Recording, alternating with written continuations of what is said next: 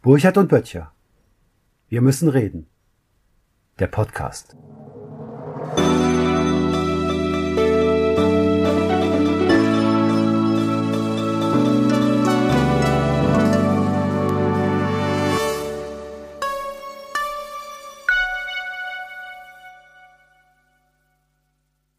Hallo Matthias.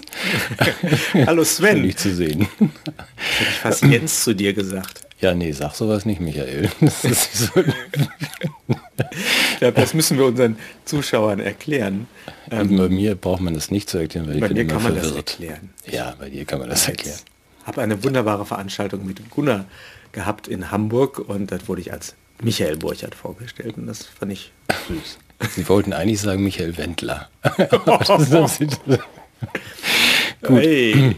Bei mir ist die Verwirrung immer groß, wie du weißt, äh, heute besonders und ich würde gern dich damit konfrontieren dürfen, weil ich ähm, bei der Nachrichtenlage, über die wir ja gelegentlich sprechen, ähm, gerade nicht so richtig einen Plan habe, weil die ganzen Themen, die diskutiert werden in den Mainstream-Zeitungen, Zeitschriften, Medien, irgendwie ich nicht, nicht folgen kann. Es ist also ganz einfach so, dass ich sage, die, die ähm, Debatten und das, was den Wählern wohl wichtig ist, wie ich höre, und was so von Bild bis Bild am Sonntag bis FATS besprochen wird, ich aussteige und mir schwindig wird. Und da kannst du ja vielleicht mal mir auf die Sprünge helfen. Weil du siehst das ja auch. Also es gibt, du hast mir letztes Mal erzählt, ähm, oder vorletztes Mal, dass die, dass der Valomat hat bei dir ja auch irgendwas ausgeworfen dann, was du wählen solltest. Ich habe vergessen Ich war was. ganz überrascht. Ja, die Grünen. Nein, Ja. die waren ganz am Ende. Als 25. Vorschlag waren bei mir die Grünen und oben war alles Mögliche. Ich möchte da jetzt nicht ins Detail gehen, aber es sind Parteien, die ich nicht unbedingt wählen würde, aber die wurden mir da vorgeschlagen. Und was ich so faszinierend fand, dass die Themen, die mir am Herzen lagen, nämlich dieses, wie heißt das mit dem Corona und so, Ja. die wurden auch berücksichtigt, aber in so einer Weise, dass ich das Gefühl hatte, das, was mich daran interessiert, kommt gar nicht vor. Die Frage, die gestellt wurde, war nämlich, wie sieht es aus mit den Patenten auf den Impfungen? Sollten die monopolisiert werden oder sollten die äh, gewissermaßen Gemeingut werden? Und warum soll ich denn dazu jetzt eine Meinung haben, wenn ich das mit der Impfung insgesamt eher kritisch sehe? Und warum soll ich das, ich weiß gar nicht, ich wusste ich nicht, was ich ankreuzen sollte. Ich war total überfordert. Deshalb weiß ich jetzt auch nicht, was ich wählen soll. Aber die Frage wurde auch nicht gestellt, oder? Wie, wie du die Grundrechte und Corona und so weiter und ob man das mal lassen sollte? Nee, okay, gut. Ich habe das ja nicht nein. gemacht. Also nein, nein, das, das, das, wurde, das, das wurde nicht gestellt, diese Frage. Also die, ich glaube, dass diese ganze Valomat-Geschichte auch eher was mit Agenda-Setting zu tun hat, als tatsächlich mit einem Abfragen von, von Sachen, die die Leute wirklich interessieren. Ja, aber ich nehme dann den Umfragen, dass also das Klima ist das wichtigste Thema. Also Corona ist gar kein Thema, das ist ja durch. Nein. Also bis auf die bis Nein, das diese belastet die Leute Impfmuffel, ja auch nicht. Das ist ja erledigt, alle geimpft, keiner mehr ansteckend außer uns. Ähm, Habe ich auch gleich noch eine Frage. Aber dann ist äh, Klima ist das wichtigste Thema für Ja. alle. Da musste ich dann an Björn Lomborg, habe ich dir glaube ich mal erzählt, False Alarm und so, der hat dann interessante Statistiken aus anderen Ländern, wo Klima von 18 auf Platz 18 ist. Das sind dann so Länder, wo es, und die haben dann so andere Fragen, wie, wie wo gibt es denn hier ein Krankenhaus und wie wird man hier nicht zusammengeschlagen und ähm, wo gibt es eine Schule? Natürlich für uns völlig, völlig unerheblich. Ähm, Wir, haben, wir leben ja im Grunde im Paradies und haben Ja. verstanden, dass dieses Paradies auf Kosten des Klimas errichtet wurde. ja, Und deshalb äh, retten wir jetzt das Klima und lassen uns zusammenschlagen, kommen nicht mehr ins Krankenhaus ach so. und ja, verbieten unseren Kindern in die Schule zu gehen. Ja, Die gehen dann ach so.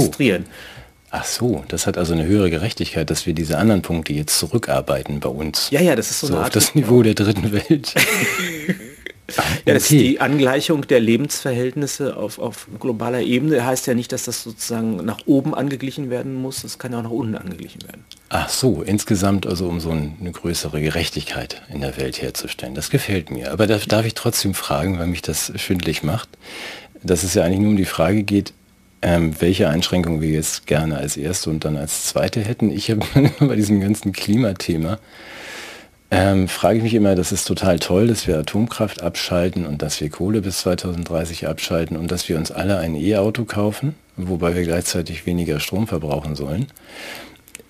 Ich müsste, du kannst mir das bestimmt erklären, wo kommt denn dann der Strom her? Das kann ich dir ganz klar sagen, der kommt aus der Steckdose. Das haben Forscher jetzt festgestellt. Und ich finde das auch in Ordnung, weil das ist ja, es ist ja Ökostrom. Ach so, ja, okay. Gut, also wundert euch, wundert Und dich nicht, dass ich jetzt gerade hier ein bisschen überbelichtet Das werde. ist Sonnenenergie, Die- wir sprachen die- davor genau. nicht, weil du Kaum spricht auch mit Ökostrom. Kaum spricht man über Sonnenenergie, wird man Du gegrillt. machst, das heißt ja äh, Photosynthese, glaube ich, machst du auf deiner Schulter. Und Mhm. da wächst dann gleich irgendwas Grünes raus. Dann muss ich die auch wählen. Nee, das, nein, das, das ist, das, das hat mich immer schon gewundert, weil ja äh, das mit dieser Ökobilanz ist ja so, dass man da, glaube ich, so lange rechnen kann, bis man grün ist, aber dass der Dreck trotzdem in die Umwelt kommt, oder? Dass Mhm. Nee, man das so was mich- sich kaufen also- kann, Öko. Und ich glaube, man trennt vor allem den, den Nutzungsort der Energie vom Emissionsort des Drecks. Ja, das scheint mir auch ein ganz vernünftiges Prinzip Da zu merkt sein. man das nicht so. Dann, ist, dann hat man so ein richtig gutes Gewissen. Wobei hier in Köln ist es ja auch Brauch, ich weiß nicht, wir sprechen ja über die wesentlichen Nachrichten der Woche, Mhm. dass man seinen E-Scooter oder seinen E-Roller in den Rhein wirft. Nachdem man Ja, das ist ja, ich hörte schon mal davon, ja. Das, ja, das ist auch schön, weil da gibt es dann Taucher, die holen die dann wieder raus, laden die auf und stellen die dann wieder mit dem Diesel-LKW an die richtige Stelle, damit die Leute dann am nächsten Tag den wieder vorfinden, um ihn dann am Abend wieder in den Rhein werfen zu können. Okay, danach ist dann aber Wegen auch der der, Akku. Der Akku ist dann auch kaputt in dem E-Roller, davon gehe ich aus. Also den muss man dann austauschen, oder? Ich denke, wahrscheinlich. Ja, also wahrscheinlich, ja. Hier, ich habe auch gesehen, hier bei uns im Landkreis stehen wahnsinnig viele irgendwie dann leer gefahrene ähm, E-Postautos. Da gibt es sehr schöne Fotos, die mehrere Hektar Land füllen. Aber für, für unseren Fluss brauchen wir solche E-Roller nicht. Wir haben hier Containerschiffe, die stecken bleiben. Ach so. Ach, wohnst du da am Suezkanal oder? Ja, genau, Oder so heißt der. Panama. Nein, der heißt, ja, der heißt hier schon Elbe in dieser Gegend. Ja. Mhm. Also, aber du wolltest ja eigentlich auf, darauf hinaus, dass die Nachrichtenlage, sagen wir mal, so nationale Besonderheiten aufweist. Dass der Deutsche in seiner Verantwortungssensibilität eher so im feinstofflichen Bereich unterwegs ist, während in anderen Ländern tatsächliche Probleme zum Gegenstand politischer Auseinandersetzung werden. Ja, also nochmal, ich wollte einfach nur darauf, auf das Geständnis hinaus, dass ich gerade ein bisschen überfordert bin und mir ein bisschen ähm, nicht nur psychosomatisch findig wird, wenn ich das höre, was hier so im Vordergrund steht. Also ich glaube, wir haben das schon zu Beginn, also wir nicht, wir beide kennen uns ja erst seit wenigen Monaten und wir sind schon wie Brüder, das finde ich auch ganz toll, aber wir haben ja von Anfang an diese, sind für mich so viele Dinge in den Hintergrund geraten durch die Corona-Fragen, also sowohl, dass die dass die aufgeblasene Geldmenge kurz vor Corona schon zu viel war und das alles fast schon explodiert wäre. Dann kam ja Corona ganz schön. Aber auch die anderen Fragen, die kommen, die kommen mir seitdem überhaupt nicht mehr in den Vordergrund und mich irritiert das. Also ich will dich damit nicht über langweilen. Wenn ich lese, dass die Russen irgendwie ein schönes Manöver machen mit ihrem Zapat 21 oder wie das heißt, Was ist das? das ist ein großes Militärmanöver. Zapat heißt Westflanke. Das machen sie jetzt gerade mal, also um auch kurz mal den Finger zu heben mit. Äh, Das machen die als aggressiven Akt. um nein, und die üben einfach nur mit 200 Millionen Soldaten und auch mit autonomen Waffensystemen, einfach um mal zu zeigen, ähm, wir sind ja freundliche Nachbarn, aber hört mal auf, irgendwie euren Dreijährigen Deutschland vorzuschicken, der uns dauernd irgendwie Stinkefinger zeigt. Das ist vielleicht nicht so eine gute Idee. Der Möchtest du damit andeuten, dass etwa sowas wie Entspannungspolitik, internationale Dialog auch ein Thema ist, nicht nur Klima? Du meinst da draußen in der Welt oder Ja. sollte hier sein? Ja, ich habe manchmal den Eindruck, dass man sich, äh, wie gesagt, ich bin heute ein ganz verwirrter Gesprächspartner, weil ich von Anfang an diese komischen Fragen mir gestellt habe und mir immer noch die Frage stelle, wäre es nicht eine gute Idee, wenn sich nur mal so ganz naiv gefragt, äh, Paris, Berlin und Moskau irgendwie ganz toll verstehen, weil wir sind ja eigentlich alle direkte Nachbarn und da gibt es ja vielleicht sogar eine Verbindung und man könnte so sogar direkt durchfahren und die einen haben ganz viel Rohstoffe und die anderen haben ganz tolle Theater und die in der Mitte, ja, die können halt nichts, aber da kann man ja durchfahren und gut essen. aber Moment, wer dann- kann wo kann man gut essen? ja, also na gut, hier stimmt. gruppenspezifische Vorurteile.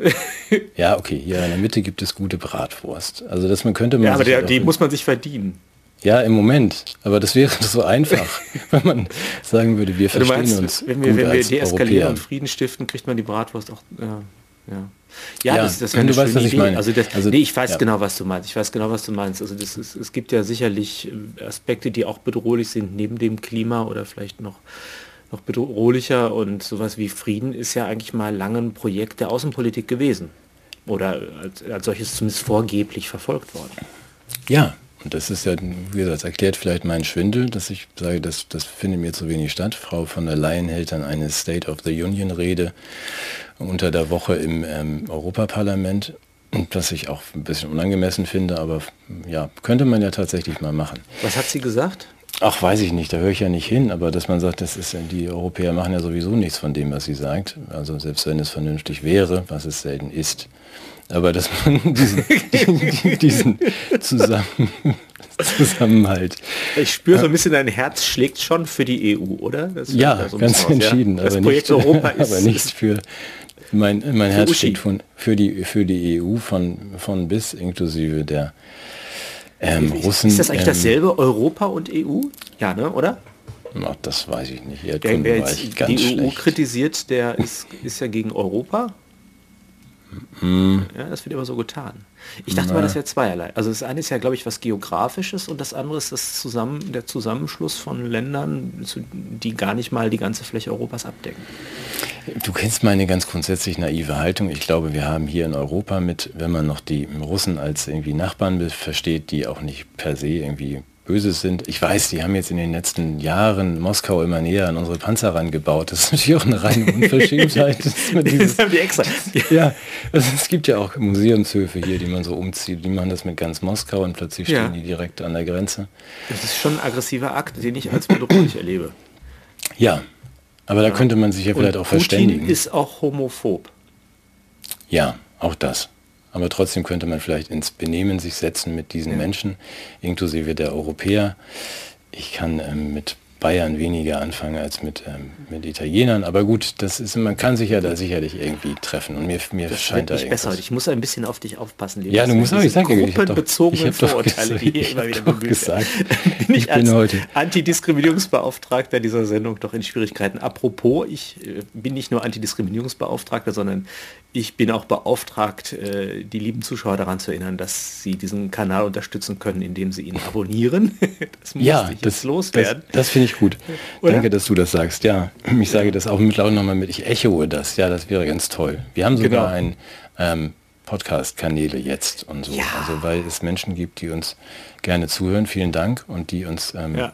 Nicht was ich, gerne zusehen. Was mich ein bisschen kränkt, ja, ich weiß. jetzt schon seit geraumer Zeit dieses Shampoo verwende. Ja und denke, das ist auch wert, dass Menschen sich das ansehen, aber ich kann das auch verstehen. Also viel passiert ja visuell nicht bei uns beiden hier, oder? Nee, wir können das mal wieder so ein bisschen aufbrezeln mit ganz viel Grüns, Grünscreens oder Spezialeffekten. kommt, kommt, alles. Ja, kommt alles. Das machen wir auch demnächst. Das machen wir Spezialeffekte und Einblendungen. Ich habe noch ein Thema. Ich habe noch ein Thema.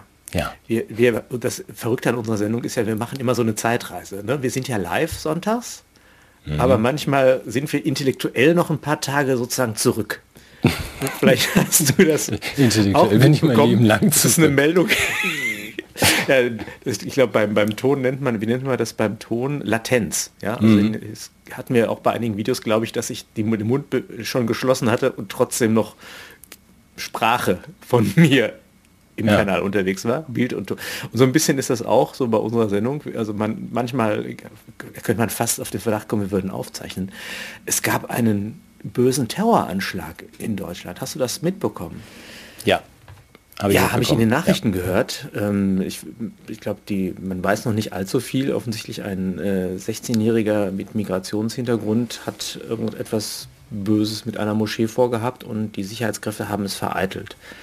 Mhm was ich damit sagen möchte, ist, es gibt offensichtlich noch andere Themen, die jetzt kommen vor der Wahl, vor, vor Klima und ähm, ich finde solche, das Aufploppen von Themen immer besorgniserregend.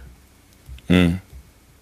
Weil naja, natürlich, gut. gerade wenn wir uns vor der Wahl befinden, ähm, sind natürlich solche Themen immer auch äh, gewissermaßen verzerrt in, der, in ihrer Bedeutung. Also was, was, was folgt daraus? Müssen wir jetzt sprechen über, über Terrorgefahr? Müssen wir jetzt über die Aufrüstung der inneren Sicherheit sprechen? Was, wer, wer, wer wird daraus jetzt Profit schlagen aus dem Thema? Werden die Parteien überhaupt sich dieses sensiblen Themas annehmen und oder ist es überhaupt legitim, das zu thematisieren? Ich muss nur sagen, mich hat es einfach erschrocken. Also ich fand, ich, ich bin ehrlich gesagt abgestumpft im Hinblick auf die Nachrichtenlage, weil ich dieses ganze, wer ist jetzt geimpft und wer nicht, das interessiert mich schon gar nicht mehr.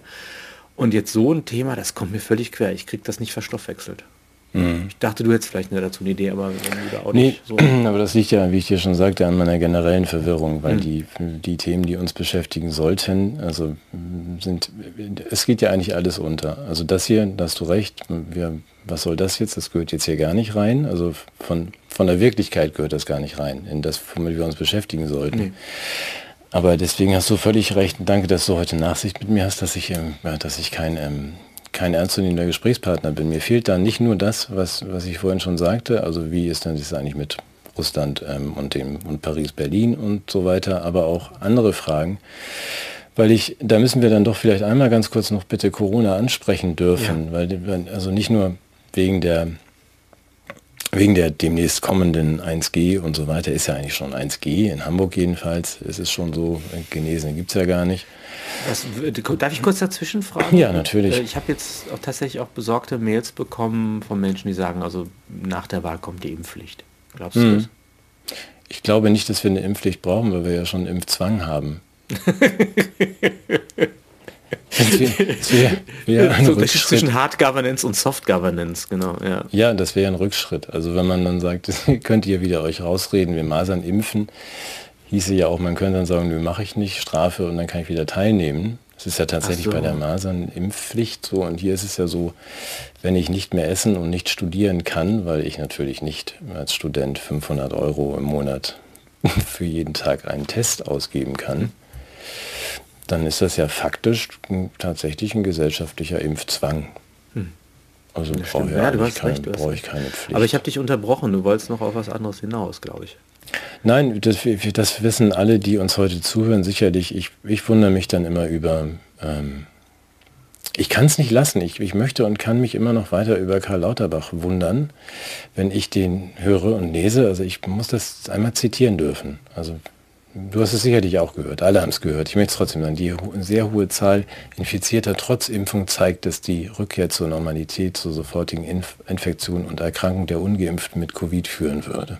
Daher werden wir erst normal leben können, wenn Ungeimpfte infiziert oder geimpft wurden. Bitte noch mal und etwas langsamer. Ja eher so ein schlichtes intellektuelles Gemüt. Ja, das ich Ähm, auch. Also das ist einfach so, das sind die, die, Lies also bitte noch die, mal vor. die Infizierten, gut, also die sehr hohe Zahl Infizierter trotz Impfung zeigt, Also er gibt erstens zu, dass Impfung Infektionen nicht vermeidet. Genau. Dann zeigt, dass die Rückkehr zur Normalität, zur sofortigen Infektion und Erkrankung der Ungeimpften mit Covid führen würde. weil die Impfung nicht wirkt, Ja, können wir nicht zur Normalität. Normalität zurückgehen, weil die Ungeimpften eine Art Risikogruppe sind. Daher werden wir erst normal leben können, wenn Ungeimpfte infiziert oder geimpft wurden. Also nie. aber Interessant auch die, ist- nee, das heißt aber auch, äh, wer ist schuld, wenn wir nicht wieder normal leben können? Die Ungeimpften. natürlich. Und die Impfung ist auch so eine Art Selbstzweck. Also jedenfalls hat sie nichts mit dem Infektionsgeschehen zu tun. Aber sie ist ein, eine Hürde, die genommen werden muss, damit wir wieder normal leben können. Ja, und wie, wie wir, also wir wollen ihn jetzt auch gerne links liegen lassen, aber wie wir jetzt wissen, unter der Woche hat ja auch ähm, äh, ähm, ähm, Scholz bei Herrn Altmaier weitere 150 Millionen bestellt für die Ausfälle jetzt in der Veranstaltungsbranche in den kommenden Lockdowns. Also ähm, die wahrscheinlich ja nur für uns gelten als ungeimpfte, aber so, also äh, ich nehme das weiterhin erstaunt zur Kenntnis. Auch wenn wir das Thema nicht mehr groß vertiefen Nee, wollen. da, aber es doch, ich, ich muss das jetzt vertiefen, weil ich bin ja auch, ich bin ja auch Abonnent des kleinen Tierfreund. Ich weiß nicht, ob du das kennst. der kleine Also, Freund. Der, der kleine Tierfreund. Das ist so eine, so eine kleine Zeitung für Menschen, die so, ja, und da habe ich jetzt was Interessantes gelesen. Äh, es werden neuerdings Spürhunde eingesetzt, um Corona äh, zu identifizieren bei Konzerten in Hannover Ah. zum Beispiel. Ehrlich? Begleitet, glaube ich, von der von der Fachhochschule für, äh, für kleine Tierfreunde. also die ernsthaft. für kleine Spürhunde. Mhm. Entnehmen die Spürhunde äh, Proben in den Achselhöhlen oder irgendwo anders, weiß ich nicht. Du verarsch eher im. Ellbogen. nein, nein, das stimmt. Und dann schnüffeln die das und dann können die so, dann singt dann zum Beispiel, ich glaube Sarah Connor singt dann. Und wenn der Hund was riecht, nein, das stimmt.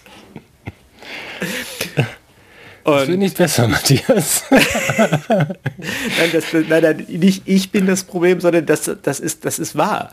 Und die wollen dann sozusagen eine Hundestaffel, die dann den Corona-Spreader oder Superspreader identifizieren an seinem Geruch und damit eigentlich, damit wir endlich wieder zur Normalität zurückkehren können. Weil ja, das habe ich aber trotzdem nicht verstanden. Hilf mir mal. Also Moment, also das, die, die, die Spürhunde riechen, ob du Corona hast. Robert und Koch, die, die beiden Spürhunde, gehen dann an die Menschen dran, lecken an den Achselhöhlen oder wo auch immer oder am Ellenbogen und machen dann so einen kleinen Kochsche Postulate-Check und kriegen ein Isolat von Covid, was sonst auf der Welt noch niemand hat. ja. Ist ja toll. Ja, ist, ich bin begeistert. Also und das wird, wird mit Forschungsmitteln äh, der Deutschen Forschungsgesellschaft, glaube ich, sogar gefördert. Das ist ja gigantisch. Also PCR-Hunde, deutscher Bauart. PC, PCR-Hunde, also die, die Zuverlässigkeit des PCR-Tests wird überboten. ja, okay. Stimmt. Ich habe das mhm. heute, in, äh, also Donnerstag in den Nachrichten gehört. Ja, ja, ja, ja. Ich habe, ich, wir haben ja auch so eine Rubrik dort beim Norddeutschen Rundfunk, wo man den Leuten so komische Geschichten erzählt, die natürlich nicht stimmen. Und wenn sie Nein, das, das erkennen, kriegen sie 10 Euro. wenn du es rausfindest. Ja, okay. ich, in der Tagesschau gibt es die Rubrik auch. Da muss man die richtige Meldung raus. Stimmt. 6 aus 49. Ich gewinne, ich gewinne da regelmäßig, weil es ist meistens der Name des Sprechers. okay. Ähm, so Jens, ja. jetzt lass uns mal ein bisschen ernsthaft sein.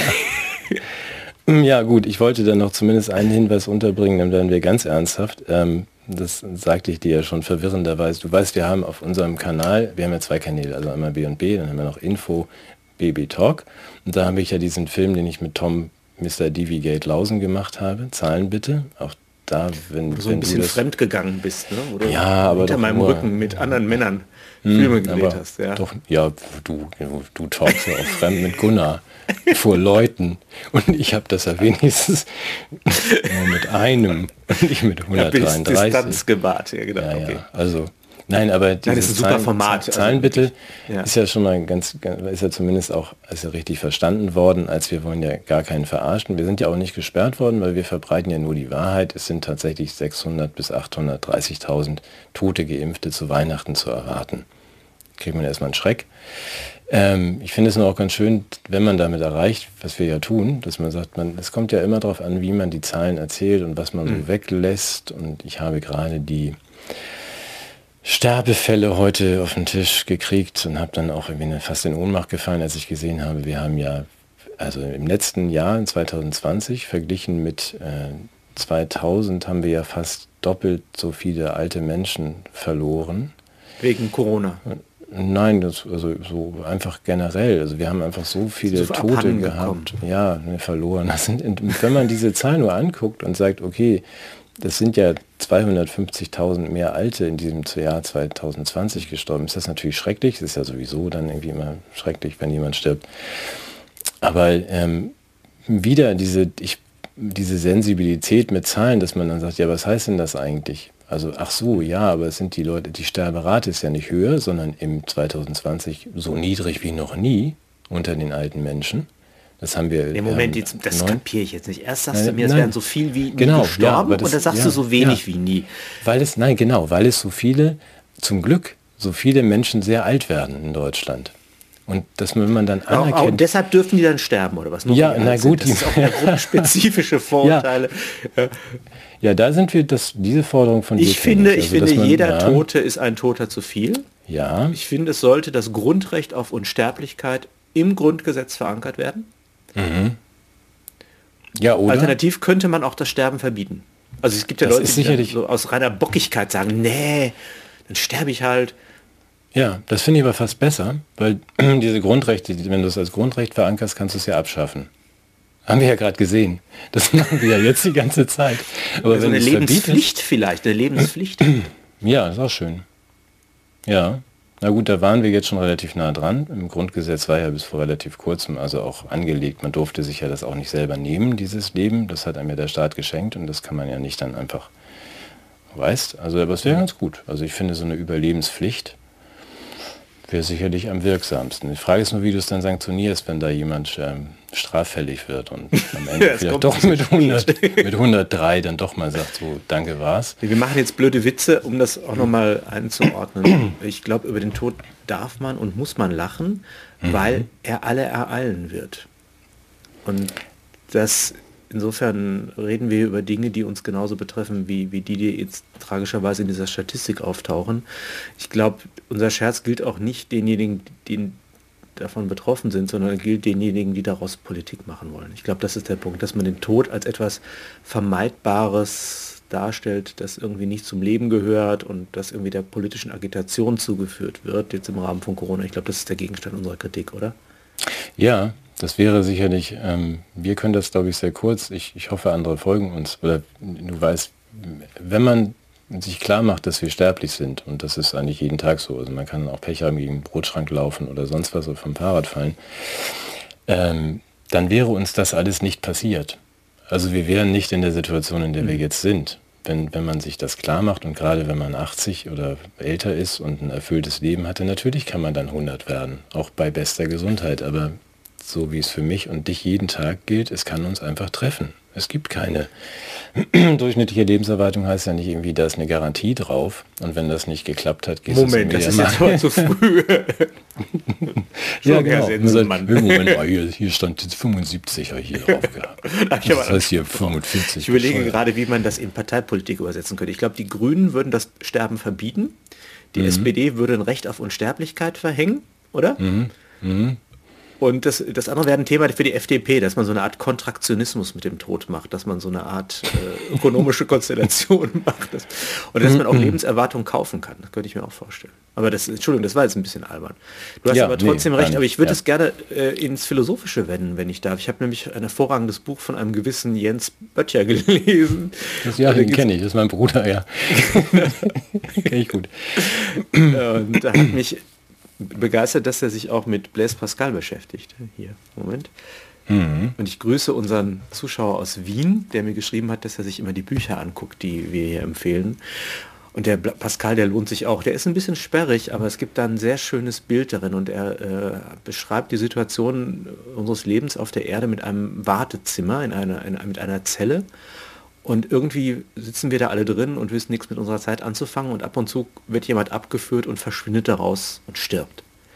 Mhm. Und daraus ist natürlich, damit ist eine Aufforderung verbunden. Und politisch, wenn man es politisch deutet und naiv zeitgenössisch würde man sagen, ja, warum unternimmt denn die Merkel nichts dagegen, dass da dauernd Menschen sterben? Das wäre sozusagen die politische Perspektive, aber das ist nicht die von Blaise Pascal. Pascal wirft ja eher die Frage auf, ja, warum füllt ihr euer Leben nicht mit Sinn? Ich glaube, das ist der Punkt. Ne? Also findet etwas anderes mit eurem Leben anzufangen, als bloß um die physische Existenz zu kämpfen, sondern gebt eurem Aufenthalt an der Welt, in der Welt irgendwie eine Tiefe, eine mhm. Bedeutung. Und das bedeutet nicht nur das Leid vermeiden, sondern möglicherweise im Leid das Glück finden. Also, ja, aber das ist, da sind wir dann kurz bei Agamben, weil das ist dieses, äh, das ist ja vollständig verschwunden. Also wenn der, das ist, der hat ja recht, wenn er sagt, es ist jetzt reduziert aufs nackte Überleben. Aber äh, tatsächlich, also auch möglichst ewig, was ja nicht möglich ja. ist. Aber dass man sagt, wir sind jetzt, ja, man muss jetzt, jeder darf, man darf nicht mehr sterben. Aber es, es hat kein, es muss keinen Zweck und keinen Sinn haben, muss ihm auch keinen Sinn geben. Es geht nur darum, zu überleben. Also das ist das eigentlich Erbärmliche an dieser Situation. Deswegen meine ich, wenn wir das wüssten, das Leben ist jederzeit fragil und es kann jederzeit vorbei sein, dann geht man, wacht man morgens irgendwie, weißt du, kennst ja meine bescheidene Philosophie, dass man dann wachst du morgens auf und sagst, oh juhu, ich lebe noch, der Tag ist zu 98 Prozent gelungen und wenn ich abends noch ins Bett komme, waren es 100 Prozent. Also aus dieser. Das, das, musst du mir aber jetzt noch mal ein bisschen erklären, damit der Unterschied zum nackten Überleben deutlich wird. Nein, ich habe Weil wieder du, du die gibst dem Leben ein Gewand, nämlich das Gewand des Glückes, indem du nämlich, dass, dass du, dass du äh, nicht Erwartungen und Funktionalitäten verlangst, sondern dass du eigentlich auch dankbar dein eigenes Leben als ein Geschenk morgens in Empfang nimmst mhm. und sozusagen daraus einen Zauber für den Tag ja, erst recht, wenn man in einer so privilegierter Situation ist wie wir, also wo es einem ja, nichts mangelt. Ähm, also äh, ne, wir sind ja, doch, es mangelt uns jetzt ein bisschen an Bewegungsfreiheit und, und, und Politikern, die vernünftig sind und, und Menschen mit Hirn um uns herum. Das ist schon recht. Also man könnte jetzt quengeln. Nee, aber du, nee, aber du grundsätzlich weißt, was du meinst. Du, ja. Sind wir in einer sehr guten Situation und wenn man sich dann der eigenen Sterblichkeit bewusst ist, dann passiert das nicht, was uns im letzten anderthalb Jahren passiert ist, dass da einer durchs Dorf reitet mit einer komischen Frisur und sagt irgendwie, wer, wer der schon mal Snickers gegessen hat, muss sterben. Und man sich in seinem Haus versteckt und sagt, oh Gott, oh Gott, ich bin zwar schon 105, aber vielleicht muss ich irgendwann sterben, dann bleibe ich, dann sperre ich lieber alle anderen mit ein. Das ist so absurd, mhm. weil da einfach ein, ein, Tief, in der ganzen Tiefe was fehlt, offensichtlich. Mhm. Also nicht nur die Lektüre von Blaise Pascal, wo ich, glaube ich, auch den Satz zitiert habe, das ganze Unglück der Menschheit rührt daher, dass sie nicht zu Hause in, äh, still in einem Raum sitzen können. Genau. Das ist ja auch so ein großes Wort. Ja, das, das, wenn ich das, äh, genau, deshalb habe ich ihn auch zitiert. Ich habe mich unglaublich gefreut, in deinem Buch meinen Lieblingsautor zu entdecken. Ähm, was er damit meint, ist ja das Horror Vakui. Ne, dass wir eigentlich, mhm. dieser Raum steht ja für die, für die ungefüllte Leere, die wir aus eigener Kraft nicht zu füllen in der Lage sind, wenn wir uns nicht öffnen im Hinblick auf etwas, was uns diesen Sinn auch schenkt. Und das wäre für Pascal natürlich irgendwie das Göttliche. Und das mhm. ist nicht irgendwie äh, einfach jetzt Gehorsam gegenüber irgendwelchen Kirchen, sondern das ist äh, die Anerkennung, dass der Mensch in Beziehungen steht, die er, die er ja, als Kraftquellen nutzen kann. Ich glaube, das ist, das ist der Punkt. Ne? Also es ist äh, auch, ich finde auch diesen unglaublichen Satz, das, das Schweigen der unendlichen Räume erschrickt mich. Also wirklich, dass der Kosmos, ja. wenn ich da empor gucke, auch diese eine Form von, von Bescheidenheit in mir hervorbringt. Der Mensch ist wie ein Schilfrohr, sagt er. Ne? Ein, ein, ein sehr relativ brüchiges, aber eins, das denken kann. Hm. Das mit dem Schilfrohr, das fand ich so toll, wenn ich das noch erzählen darf. Das hatte ich in meiner Abiturklausur äh, Religion. Äh, ich hab, die war ganz schlimm. Ich habe es nicht verstanden, was damit gemeint war. Und das Tolle, äh, hast du das verstanden mit dem Schilfrohr? Ja, du hast mir das erklärt, dann verstehe ich natürlich alles. Aber, ja, aber ja, also das, äh, Verrückte ist ja, dass das Schilfrohr ist ja innen hohl. Ne? Und es ist ja mhm. eigentlich, es ist ja ein, eine, eine Leere, die umgeben ist von etwas. Und wir sind immer geneigt, eigentlich das Wesen in der Mitte, in der, im Zentrum zu suchen. Und was wir da lernen, ist, dass eigentlich, dass wir von der Peripherie, von der Berührungsfläche zum Kosmos leben. Mhm. Das ist das ist ein, eigentlich ein ganz schöner Gedanke dabei. Und das heißt sozusagen, wir sind, unser Kern ist nicht das Entscheidende, sondern das Fruchtfleisch, unsere Haut, mit der wir mit anderen in Kontakt kommen und Beziehungen aufbauen. Also da, da schließen sich unglaublich viele schöne Gedanken an. Und äh, ja, das eine ist also, glaube ich, die, die, Tragik unserer, unserer menschlichen Jämmerlichkeit und, und äh, Mickrigkeit. Und das andere ist aber auch die Offenheit für das, für das Große und Schöne, was uns geschenkt werden könnte. Und ich glaube, äh, Politik ist nicht der Erfüllungsort des Großen und Schönen. Zumindest nicht aktuell. Das ist wahnsinnig das so schön. Und nein, das finde ich immer wahnsinnig schön. Etwas Schreckliches, wahnsinnig lyrisch und schön formuliert. ich müsste jetzt ganz kurz, aber weil diese, das Schilfrohr, ich weiß gar nicht, ob es passt, uns hört ja zum Glück keiner zu. Kennst du Hafiz? Hast du den irgendwie zufällig mal? Nein, sowas guckst du, du weißt, wie ungebildet ich bin. Nein, aber du bist ja der, nein, du bist der gebildetste. Ganz wenig Menschen, und tu immer so, als wäre das. Ja. es gibt um dieses Schilfrohr und dieses, dieses Nichts und das Zerbrechliche und so weiter. Mir fällt nur jetzt gerade, bitte, ich muss es aus der Erinnerung mal rezitieren. Das ist sehr, sehr kurz. Es ist einfach nur, ich bin das Loch in der Flöte, durch die Gottes Atem bläst. Und was ich als das? Flötist natürlich ja, der genau, ideale genau, Deswegen passt es ja. ja. Und was ist das für eine herrliche Melodie? Also, dass man sagt, dieses, diese, oh. äh, das ist schön, fand ich immer sehr schön, dass man sagt, ah ja, doch, das ist genau der Punkt. Ich bin ja gar nicht. Lächerliche gezogen. Nein, Nein das, das darfst recht. du. Nein, weil dein, dein Flötenspiel ist natürlich noch weit über dem von Hafiz. Aber das ist ein, einfach ein schöner Gedanke und der ist ja dann auch aus dem das sind ja dann die, sind ja ganz andere Kulturen als unsere. Nur diesen, diesen verbindenden Gedanken. Ich fand das schön. Also dass man, ich bin ich gar nicht. Wunderschön, wunderschön. Ja. Oh, hör mal, lass uns mal was zur Motivgeschichte der Flöte machen. ja, oder zu. Moment, ja. was, ich habe hier noch was Tolles. Ah, Moment.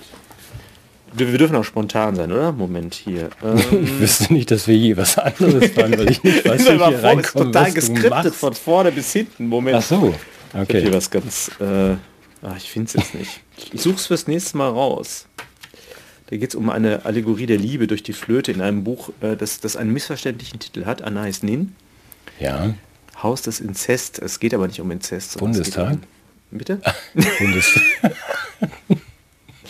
das, Es gibt ein Musikinstrument, die Quema, das aus Menschenknochen geschnitzt wird. Seine Entstehung verdankt es der Anbetung eines Indios für seine Geliebte. Als sie starb, schnitzte er aus ihren Knochen eine Flöte.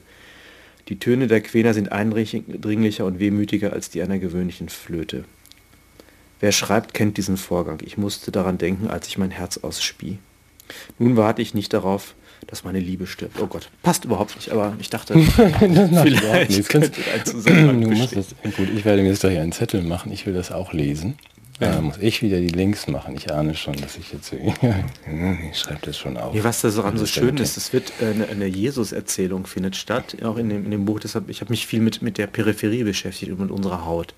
Hm. Ich habe das schon mal angedeutet und da geht es darum, dass der Jesus als ein Hautloser dargestellt wird, der äh, so völlig entfesselt und entgrenzt in seinem Fühlen ist und jede Berührung ist für ihn eine sinnliche Erschütterung und zugleich eine, eine unglaubliche Eröffnung. Deshalb, deshalb komme ich jetzt drauf. Ich, ich, ich finde es ein spannendes Motiv.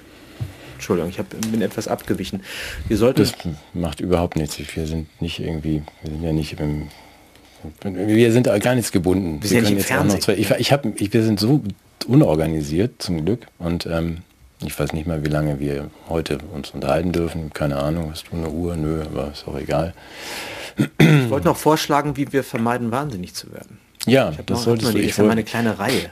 Ja, ich habe aber auch einen kleinen gelben Zettel, da stehen auch so Dinge drauf, die können wir aber auch äh, alle. Nee, mach du doch. Nee, nein, nein, nein, nein. Ich möchte ja unbedingt wissen, wie ich nicht wahnsinnig werde.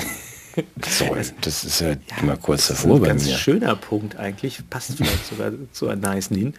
Ähm, wir könnten freudvolle Dinge mit unseren Leibern anstellen. das passt dann allerdings zu Anasin, ja, okay. Nee, und zwar nicht das, was du jetzt natürlich Für sowas werden wir äh, jetzt gesperrt. Nein, nein, nicht was du jetzt denkst. Das ist, so. weshalb das so wichtig ist. Ich glaube, dass die, äh, das Hygieneregime unseren Körper ja eigentlich als Kriegsgebiet äh, modelliert.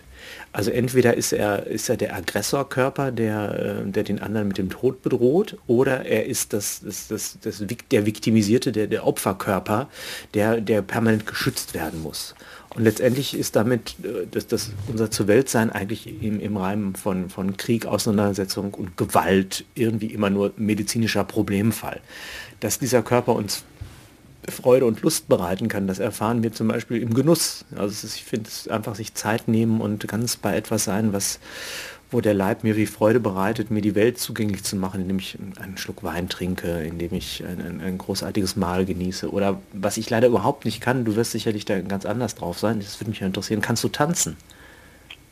Bestimmt, aber ich würde das nicht unbedingt tun. Du tust es aus moralischen Gründen, nicht wegen des Klimas, oder wie? Ja, genau, wegen des hohen CO2-Verbrauchs, den irgendjemand hat. Nein, ähm, nicht so, dass ich damit angeben sollte. Warum? Soll ich tanzen? Nee, weil ich kenne, na ja, ich weiß nicht, ich kann es nicht, aber es, ich, liebe Kollegen tun das. Also der Hans Bandel zum Beispiel berichtet mir immer wieder davon, wie ihn das durch die Zeit gebracht hat, hm. weil er eben da in, in eine, eine, Art Bewegungsschönheit und in einen, einen, leiblichen Modus zur Welt gerät, der sozusagen von der Last des, des Alltäglichen, von der von der Schwere der, der sozialen Kontrolle befreit ist. Und äh, also ich habe auch von, von anderen Zuschauern Zuschriften bekommen, dass man im Tanz unglaubliche Erfüllung finden kann in dieser Zeit, wobei eben auch das erschwert ist, gerade zu tanzen, weil entweder die, die Mittanzenden sich bedroht fühlen, weil sie den eben den, den anderen Leib nicht als, als äh, tanzenden Leib, sondern als Virenleib verstehen. Und das, das ist ein Problem. Oder eben weil Hygieneauflagen das erschweren, dass man das tut.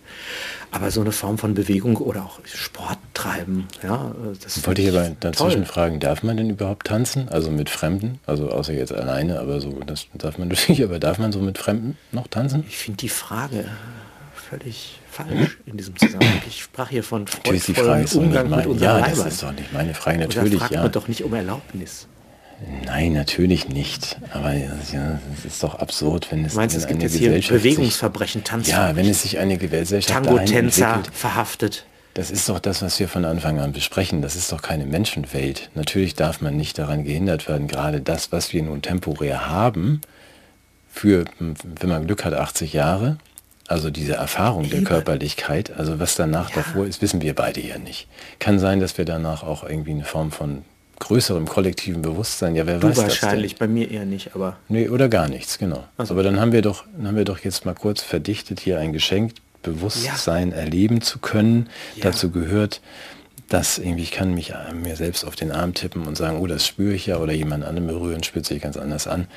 Äh, also in so einer ganz, ganz komischen, molekularen, temporären Struktur, die ich sogar wahrnehmen kann. Ich habe keine Moleküle.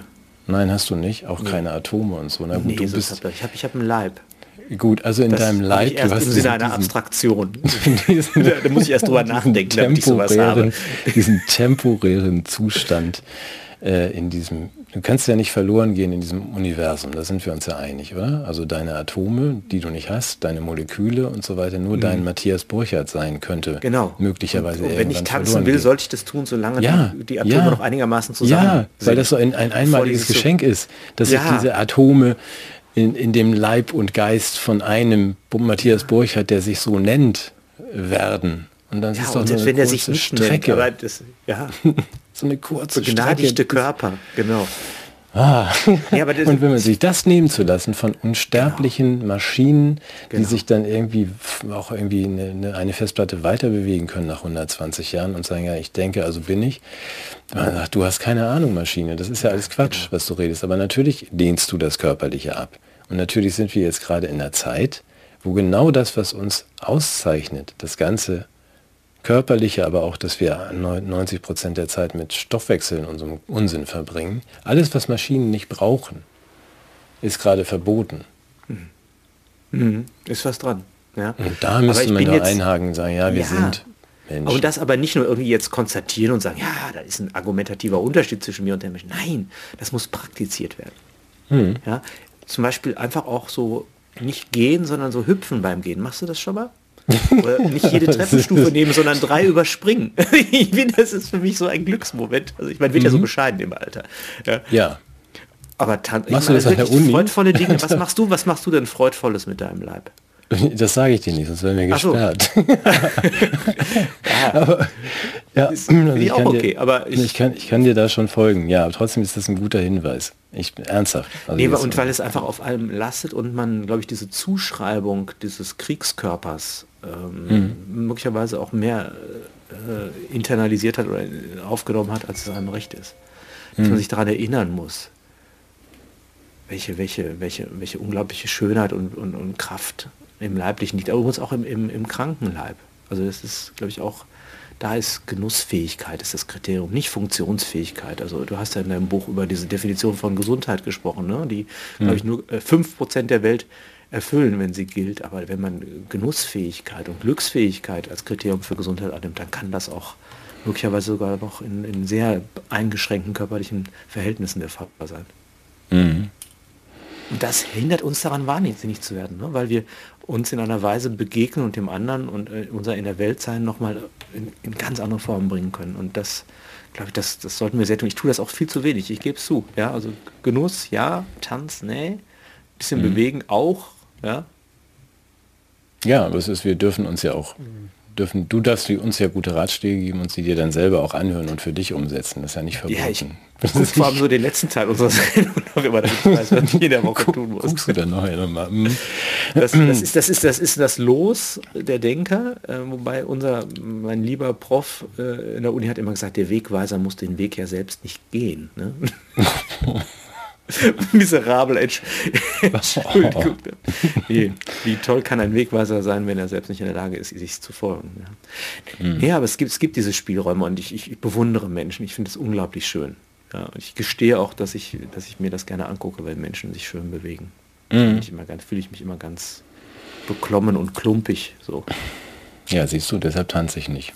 Das können andere ja. viel besser. Weil ich denke, nee, ich kann, aber gut, das ist eine persönliche Störung. Ich möchte nur Dinge jedenfalls öffentlich machen, die ich sehr, sehr gut kann. Und wenn ich sie nicht kann, werde ich sie nicht machen. Das ist natürlich dann sehr gut. Ich sollte das, ich sollte das alleine lernen. Nein, aber ich glaube, da, da, sind wir seelenverwandt in dieser Frage, was ja, das glaube ich bei allem, bei dem vielen, was uns trennt, also nicht nur die Vornamen. es gibt auch, glaube ich, viele, wo wir uns sehr treffen können. Darf ich dich dann trotzdem ähm, auf, ein, auf was ganz Unangenehmes ansprechen, was ich mich schon seit Wochen frage? Ich, wir können auch das ich, ja, ich habe das du hast es im Vorgespräch. ich habe das angedeutet. Ich habe, nee, das möchte ich, ich weiß, ich habe keine ja, Ahnung, wie okay. lange wir hier schon sprechen. Ich mache es jetzt trotzdem. Ja. Ich mache es jetzt trotzdem. Die, mit einer ganz ja, ja, ja, also das ist mit Hau rein, ganz, komm, ganz komm, ich, ich stelle mich. mit einer, na gut, ich will, ich will langsam, du bist zwar schon vorgewarnt, aber du hast sinngemäß gesagt, erstens, dass du irgendwie, wenn du, wenn man dir zu viel Geld rausgibt im, im Supermarkt, dann trägst du das Geld zurück. Mhm. Da habe ich innerlich sehr genickt, weil das ist auch eine, ähm, mache ich auch so, äh, sehr musste mir deshalb auch innerfamiliär viel Kritik anhören, weil ich so ehrlich bin. Das klingt mhm. jetzt irgendwie dümmer als es ist. Ich habe das nie gekonnt, so nie gemacht. Auch nicht, auch wenn ich erwischt, wenn ich wusste, mir erwischt keiner, habe ich trotzdem nicht geklaut. Also weder Kisten noch Millionen. Wäre alles möglich gewesen. Habe ich nicht gemacht.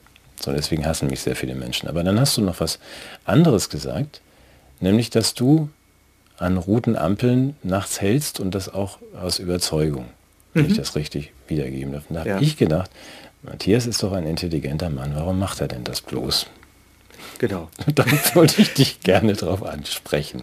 Ja. Und, ähm, ja, also erstmal, ich empfehle das nicht zur Nachahmung, sondern es ist meine, meine Antwort auf ein großes Problem, dass ich nämlich äh, dass, äh, die Akzeptanz von Regeln nicht davon abhängig mache, dass die Übertretung mit Strafe bewährt ist, sondern mhm. weil ich äh, denke, da, da wo, äh, wo es so etwas gibt, dann ist, ist es ein Gut, dass, dass solche Regeln zu achten sind dass ich sozusagen nicht in mein eigenes Belieben äh, den Regelgehorsam stelle, sondern dass ich, äh, dass ich das erstmal äh, als ein hohes Gut betrachte, selbst wenn ich mit der Regel in dem Fall nicht einverstanden bin. Aber ich, ich muss jetzt, in, äh, damit das jetzt nicht so wirkt, als wäre ich jetzt einfach ein, ein braver Gehorsamsuntertan, der äh, Freude an, an, an, an masochistischem Regelgehorsam hat. Das ist, das ist nicht der Punkt, weil ich habe das ja noch ergänzt, dass ich das vorausgesetzt ist dabei, dass ich dem Art, der Art und Weise, wie diese Regeln zustande gekommen sind, dass ich denen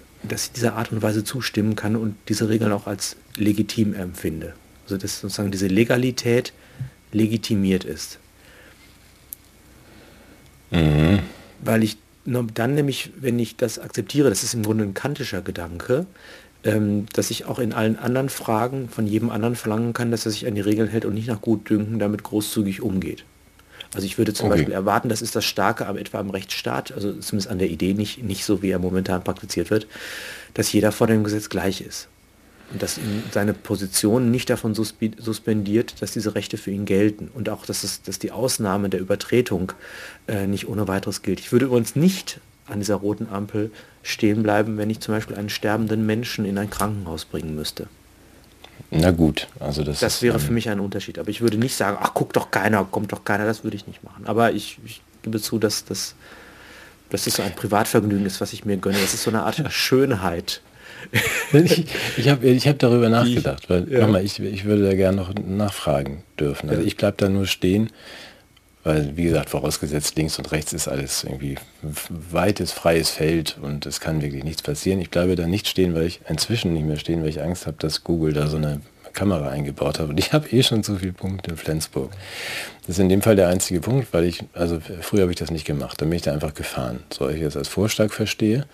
Aber wenn ich, als Vorschlag, wenn, ja, aber wenn ich, wenn ich, ja. wenn ich nein, ich glaube, wir kommen da wirklich zusammen an der Stelle, weil ich habe darüber nachgedacht, weil ich dich sehr schätze und denke, ja, aber ohne dir vorgreifen zu wollen, Matthias bleibt da ja stehen, damit nicht andere das auch machen. Weil die können genau. sicher das Gleiche. Oder auch sagen, das mit dem du sollst nicht töten, ist auch nur so ein Vorschlag. Genau, also, richtig. Und trotzdem würde, es, äh, würde Matthias Burchardt, selbst wenn man das nur als Vorschlag versteht, nicht töten. Er hätte trotzdem gute Gründe, es nicht zu tun. Genau. Und Aber das ist der Unterschied zwischen Moral und Verkehrsregeln, wenn ich das an der Stelle sage. Oder unterbreche ich dich? Weil die Leute tun immer so, ja, Moral ist ja so wie Verkehrsregeln, die müssen das Soziale äh, regulieren. Das ist aber Blödsinn, weil das, das Töten von Menschen ist ja nicht einfach nur eine Regelverletzung, sondern das ist eine Untat an einem Menschen. Mhm. Gut, aber jetzt, gut, Wenn ja. ich aber rot über die Ampel fahre, ist es eine Regelverletzung, ist, entsteht ja kein Schaden an jemanden. Eben, so, warum soll ich das dann nicht tun? Also der einzige Grund, den du, entschuldige, nein, du kannst auch viele Gründe nennen, aber mir ist der einzige Grund für dich eingefallen, dass du sagst, wenn ich das mache, wenn ich mir dieses Recht herausnehme, das beurteile ich hier selbst, mhm. Kinder, dann ist die Folge, dass jemand anders, der das aber nicht kann wie ich, möglicherweise, also mhm. der fährt dann einfach auch nach Gutdenken über rote Ampeln und zwar nicht nur nachts, sondern auch tagsüber. Und dann haben wir der gesellschaftliches, ja genau. gesellschaftliches Chaos, weil genau. der Burchard hat es ja vorgemacht. Genau. Aber das bedeutet aber ja auch, Ich darf es nur machen, du- wenn keiner hinguckt. Äh, Naja, genau, das dürftest du, das verbietet Das ist immer ganz toll, wenn man bei Rot über die Ampel geht und da guckt, guckt dann ein Kind und dann sagt man, das darfst du aber nicht. Dann nutzt Aber- man sich selbst noch als schlechtes Beispiel. Aber wenn ich, wenn ich in, dieser, in diesem Gedankengang, den ich hoffentlich bei dir richtig wiedergebe, den finde ich ja auch edel und richtig, aber wenn ich, das heißt, wir richten dann diese gesellschaftlichen Regeln und unser Verhalten an dem am dümmsten aus. Also an genau dem Trottel, okay, der dann, wenn er dich rüberfahren sieht, nachts um drei, zwei Kilometer Platz nach allen Seiten, sagt, okay, das mache ich morgen in der Innenstadt. Nee, nee also, äh, also erstens würde ich nochmal unterscheiden zwischen zwei Sphären. Es gibt eine äh, offiziell geregelte Sphäre, der Bereich der Gesetze, der, der, Legalität. Und es gibt einen Bereich, der in das Ermessen der Menschen gestellt sein muss. Und beides hat eine Kraft, der, die für, für Gutes stehen kann, aber auch zur Katastrophe werden kann. Und zwar wichtig ist, dass auch beide gegeneinander ausbalanciert werden. Ich könnte mir keinen, oder ich möchte mir keinen Staat vorstellen und, wahrscheinlich muss ich ihm langsam lernen, mir ihn vorzustellen, der bis ins Kleinste im Privatleben herein alles gesetzlich regelt, was eigentlich auch auf der Ebene des gesunden Menschenverstandes, der Urteilskraft oder der Eigenverantwortung zu regeln wäre. Das ist die eine Seite. Ne? Einverstanden? Ja, Die andere Seite wäre die, äh, ich möchte mir auch nichts vorstellen, wo, wo jeder nur gemäß seiner eigenen Ermessensentscheidung das, das tut, was er, was er für gut oder schlecht hält. Das wäre eine Gesetzlosigkeit, das wäre die Anarchie. So. Und die Frage ist jetzt, ähm, wenn wir einen Bereich des Gesetzes akzeptieren, dann ist sowas wie eine Gesetzestreue meines Erachtens eine Selbstbeschränkung der menschlichen Freiheit, die wir als Beitrag für ein gelingendes Gemeinwesen leisten, auch dann, wenn wir nach eigenem Ermessen anders entscheiden würden, weil wir sagen, es gibt auch Dinge, die von meinem Ermessen unabhängig geregelt sind. Das ist Ja, das ja, ich Es geht nicht darum, dass jemand, also äh, wo ich diskutieren würde, wofür brauchen wir überhaupt Ampeln? Oder könnten wir Bereiche nicht deregulieren? Können wir, haben wir nicht die, den, Gesetzes, den Gesetzesbereich viel zu weit ausgedehnt und haben Ja, ja, das, also da bin ich, bin ich, zu sehr bin ich, bin, bin ich ja ohnehin bei dir, aber du kennst es aus unserem Gespräch, wir müssen ja auch nicht immer einer Meinung sein. Ja. Das hat sicherlich Gründe, also auch was die Schulanwesenheits- und so weiter Pflicht. Ich folge deinen Gedanken, entschuldige, Ja. ich folge deinen Gedanken und ähm, wir bleiben gute Freunde, aber es ist in dem Punkt so, dass ich einfach mich dann frage, auch durch die Bekanntschaft mit dir, warum ticke ich so anders? Also ich würde das nicht akzeptieren. Wenn eine Regel oder ein Gesetz äh, erkennbar Blödsinn ist, dann halte ich mich daran nicht. Dann würde ich sagen, das, äh, das spricht für dich, dass du Gesetze nicht nur befolgst, sondern reflektierst. Ähm, eine politische Antwort auf diese Reflexion wäre nicht der Regelbruch, sondern die Aufhebung der Regel im Rahmen eines politischen Prozesses. Das wäre, glaube ich, der Ort. Ich halte das, ich halte, halte das Gesetz für ein Gut. Also ich glaube, dass, dass eine gesetzförmige Organisation des Gemeinwesens zustande gekommen ist, hat Kultur und Zivilisation sehr vorangebracht, weil es die Willkür des Einzelnen limitiert in Hinblick auf etwas, was auch sichtbar ist äh, und, und auch angreifbar und diskutierbar, nämlich in Form eines Gesetzes, das im politischen Raum verhandelt wird. Und das ist für mich ein, ein hohes Gut, dem ich Respekt zolle, indem ich bei Rot vor der Ampel stehe und diese Zeit dafür nutze, einfach mal unseren Vorfahren dafür zu danken, dass es sowas wie das Gesetz gibt. Ja, ich Wobei glaube, wir sind ein und das, wenn ich das über- idealisiere, das könnte man auch könnte man jetzt auch missverstehen, weil natürlich ist das Gesetz auch eine Waffe in den Händen von Machtklicken, die Mhm. den demokratischen Prozess ausbeuten, um Menschen zu unterwerfen. Es gibt ja, wie heißt dieses Infektionsschutzgesetz zum Beispiel. Ja, auch das, aber da würde ich gerne den einen Schritt zurück machen. Das Ja. werden wir auch heute nicht abschließend klären können. Das ist ja ein sehr, sehr großes Thema. Ich wollte es ja nur mal für unsere kommenden Wochen Hast du es denn verstanden, was, was Ich hab- mich da ich? Ich will das gar nicht, ja, ich dass du das so tust, nicht- aber es ist mein Motiv. Nein, ich versuche deine Motive zu verstehen. Nochmal, der Matthias ist ja ein sehr intelligenter Mann. Warum steht denn da vor dieser Ampel? Wo ich immer denke, ihr könnt doch jetzt mal nach Hause fahren. Da, dazu zwei Dinge. Also einmal, natürlich sind Gesetze auch immer das etwas, was Machthaber tun, erfinden, einführen. Das ist nicht nur gut für die Menschen, die da unten rumlaufen. Äh, zweitens erlaube mir die Bemerkung, wir können das vertiefen bei Gelegenheit. Es ist schön, dass du mich jetzt ausreden lässt. Dankeschön. Ähm, es könnte sein, gerade jetzt in dieser Situation, dass die Ampel, vor der du da stehst, seit einem halben Jahr kaputt ist. Also ich hatte gehofft, dass ich die wenigstens damit zum Lachen kriege. Gut. Also erstens, das mit dem Machthaber ähm, in einem autoritären Regime äh, würde ich dir zustimmen. Mhm. Und da wäre sowas wie ziviler Ungehorsam und, und Widerstandsrecht und sowas zu diskutieren. Absolut. Mhm. Stellen wir uns vor, es gäbe sowas wie Demokratien, in denen Staatsgewalt vom Volke Idee. ausgeht. Ui, ui, ui, ui. Da ist natürlich ja. das Gesetz nicht die Waffe des einen gegen alle, sondern da ist es die Autonomie der vielen, die sich selbst einen Rahmen geben. Und solche, hm. Gesetze, und solche Gesetze akzeptiere ich. Ich glaube noch. So, und jetzt, wenn die Ampel kaputt ist, was macht man, wenn die Ampel kaputt ist? Wie lange steht Matthias Burchardt vor einer kaputten Ampel? Glaube, das ist genau die Frage, die ich gerne dir mit auf den Nachhauseweg. Aber du kommst ja nicht nach Hause, du stehst das abends. Aber wenn du irgendwas.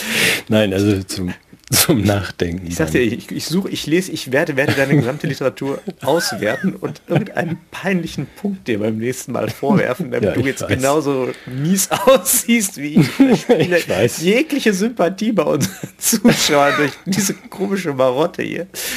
Ja. Nein. Ich muss jetzt leider los. ja, dann war mir eine solche Freude. Wir ja. werden das vertiefen. Ich glaube, es ist, ja, ein sehr, es ist ein großes Thema, das, glaube ich, zurückgeht bis irgendwie, ja, überhaupt bis, bis wir die 50er-Gruppe verlassen haben, ohne äh, bürgerliches Gesetzbuch. Also, dass man sagt, wenn die Gruppen größer werden, wie kriegen wir das überhaupt geregelt? Da sind wir bei der Erfindung von Religion, bei der Erfindung von Regeln, bei der Erfindung, mhm. das ist so fundamental, finde ich. Ja. Deswegen ist es ja auch nicht so, dass ich mit meiner Aber darf ich noch mal Bemerkung, ja. die Regel auch nochmal adeln? Also ich, wir leben, erleben die Regel eigentlich immer nur als Limitierung von Freiheit. Mhm. Also ich wollte, das Auto ist ja dafür da, alles platt zu fahren und so schnell wie möglich nach Hause Nein, zu kommen. Ja und dann okay. gibt es diese bescheuerten Regeln. Aber der, der Punkt ist ja der, dass erstens die Regel nicht nur Limitierung von Freiheit ist, sondern sie ist auch Ausdruck von Freiheit. Es ist die Freiheit, die die Regel erlässt die Frage, mhm. wessen Freiheit ist es und für wen gilt sie? Wenn das dieselbe Person ist, finde ich es in Ordnung. Und es ist die Regel, die nicht nur die Freiheit nimmt, sondern auch die die Freiheit gewährt. Also dass da jemand unbeschadet von rechts nach links fahren kann, während ich gerade ausfahren möchte und von seiner Freiheit Gebrauch machen kann, ist auch der Regel zu verdanken. Und diese Völlig Balance klar. Wir, wir, mal, Freiheit, wir, sind, ja. wir sind uns einig, dass es sinnvoll ist, Ampeln zu haben und sich an sie zu halten in einer, in einer vielbefahrenen Stadt. Meine so, lieben also Zuschauer, sollten Sie im Raum Hamburg nachts unterwegs sein, achten Sie bitte auf Jens Böttcher. Genau, in einem Fahrzeug. Ja, mit einem zwölf Jahre alten Peugeot, weil er mit seinem zehnten Lebensjahr das P abgegeben hat.